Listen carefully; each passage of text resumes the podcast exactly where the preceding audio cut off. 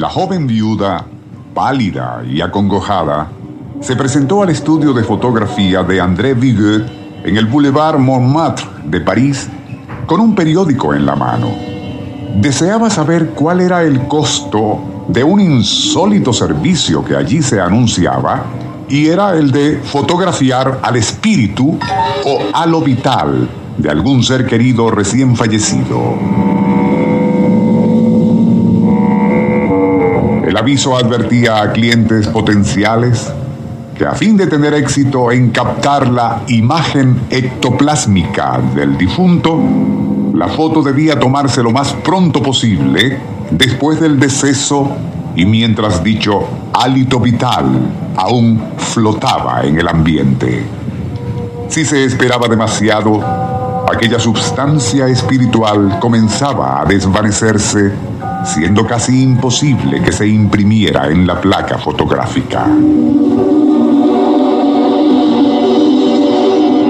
Tras haber explicado lo anterior a la joven viuda y cobrar la suma de 200 francos, la recepcionista procedería a tomar nota de la apariencia física del difunto, forma de vestir y demás características, indicando a la cliente que debía aguardar mientras Monsieur Vigueux lo preparaba todo para entrar en contacto con el más allá. El Circuito Éxitos presenta Nuestro insólito universo. Cinco minutos recorriendo nuestro mundo sorprendente. Una producción nacional independiente de Rafael Silva. Certificado número 3664. Media hora después, el propio fotógrafo invitaría a la viuda a pasar al estudio donde tomaba las fotos, pues había logrado ubicar al espíritu de su marido. El lugar era una habitación totalmente pintada de negro, vacía excepto por la cámara sobre su trípode de madera. Tomando de las manos a la dama, Viguet le pidió concentrarse con toda su voluntad en evocar a la imagen de su esposo. Luego, soltándola, se ocuparía de manipular la cámara en silencio. Un fogonazo y acompañando a la viuda hacia la salida, le indicó regresar al día siguiente, pues casi tenía la certeza de que había logrado captar la imagen del difunto.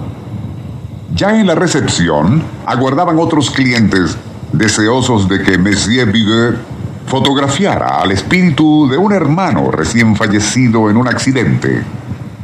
Tras cobrar sus honorarios, daría inicio a la misma rutina anterior, solo que en aquella ocasión no llegó a concluirla, pues esos clientes, en realidad policías de la Sûreté, le presentaron una orden de arresto.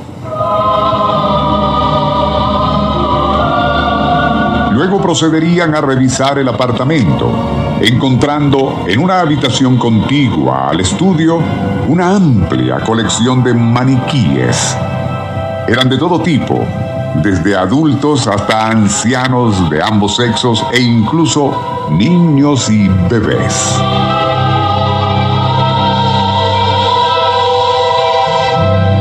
Armarios contenían pelucas de variados colores, velos, túnicas de gasa, pijamas, mantillas e incluso pañales. También trajes de etiqueta, uniformes militares y de gendarmes, así como sotanas. Utilizando gasas muy vaporosas para simular el indispensable halo que debe tener todo espíritu, Viguet vestía a los maniquíes según la detallada descripción que suministraban los propios deudos. Luego, al tomar las fotos a través de un difusor, lograba una convincente imagen borrosa de lo que sus clientes anhelaban y suplían con la imaginación para autoconvencerse que estaban ante una foto ectoplásmica de sus seres queridos. Aquel timo que Messier ideó después que su negocio convencional había decaído ocurrió alrededor de 1912 cuando la fotografía era todavía una novedad.